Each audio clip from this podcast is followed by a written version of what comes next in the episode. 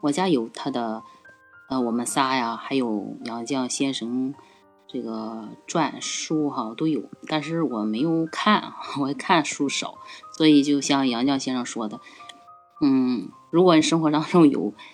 有一些烦恼或者是疑问，就是书看的太少哈。他曾经回复的一个呃一句话，这个了解杨绛先生和钱钟书，我还是从王兴杰。他讲过杨绛先生的书，哈，啊，了解到的他的生活，嗯，所以我听到，呃，也是也是看到这个名字，再就是说浪哥说的哈，我就是久久不能离，没离开哈，就讲到，嗯，普通人其实也有很多就是这样的现象，只是说他在文学方面和其他方面可能没有那么大成就，就就像。呃，我曾经就一直想，一直想，像我爸爸妈妈不认识字，我妈妈连她的名字都不会写，但是她在农村生活了一辈子，也是就是这样做的吧，感觉好像这个平常的事情，嗯，她也是这么做的，但是呢，没有人去宣扬，没有人去，嗯，或者是没有这个知名度。都不知道，我我就想，我有一天我要写写本书，写什么书呢？就是，嗯，不像那种歌唱家呀、文学家呀、科学家呀，或者是这个家呀、那个家呀，都可以说出自己的事情哈。啊，即使是，嗯，不是刻意的去去表达自己或者怎么样呢，他们也能说出来，能唱出来，或者是，呃，能。在就是，呃，人群当中哈，能显现出来。但是呢，我就在想，像我爸爸妈妈他们生活在那个那个地方，他们做的事情，他们做的事情，好像也挺伟大的，因为他把我们四个呀健健康康的，嗯，就是能够养大呀，一个字不认识。养大呀，然后教育我们呢，那他们凭什么呢？他们他们有什么能力呢？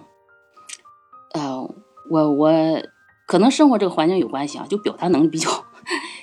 好像是有千言万语啊，说不出来，抒抒发不出来这种感觉，就有这种特别很强烈的这个这个感觉，觉得嗯，就是所以说为什么说就是浪哥就把这些伟大的人物啊。就是说到我们自己身边来呀，嗯，说到我们身边来是为了什么呢？就为了，嗯，让我们也是呃看到自己吧，看到自己做的一些事情，不能老是仰望这些人，仰望来呃仰望之后呢，还是归于我们就是平淡的生活，嗯，有有些就是。可望不可及的东西，不能说去，就是叫什么好高骛远哈。然后呢，要珍惜我们自己身边，我能我们能做到的这些东西，或者是我们身边，嗯，能为我们做到这些，呃，做到一些普通的事情的这些人，嗯，我想说的就是这些吧。谢谢小林鱼，说的很好。这就是我们平常说的平平淡淡就是真吧。我们从杨绛先生，他和爱人，他们一家人三个人的身上，可以看到平平淡淡就是真这句话的真谛。对，就他们也是一日三餐，然后呢，做他们，嗯，就是能够生存下去的一些事情。嗯，就是这样。对的，非常平淡，平淡，就像。然后喝着白粥，吃着咸菜，但是就特别有味道。对对对对，你是不是能把这个呃咸菜呀，还有这个粥啊，吃出这个味道？这个味道，嗯，你看我我就想哈，你说到这个，我就我就想起来了，就是我吃这个小米粥哈，这段时间喝小米粥哈。你看有有便宜点的小米粥，也有呃贵一点的小米粥哈，我就买来我对比一下哈，就说嗯。就是我总觉得，我总觉得便宜的这个小米粥啊，它的这个就是因为我在农村长大的嘛，就是这个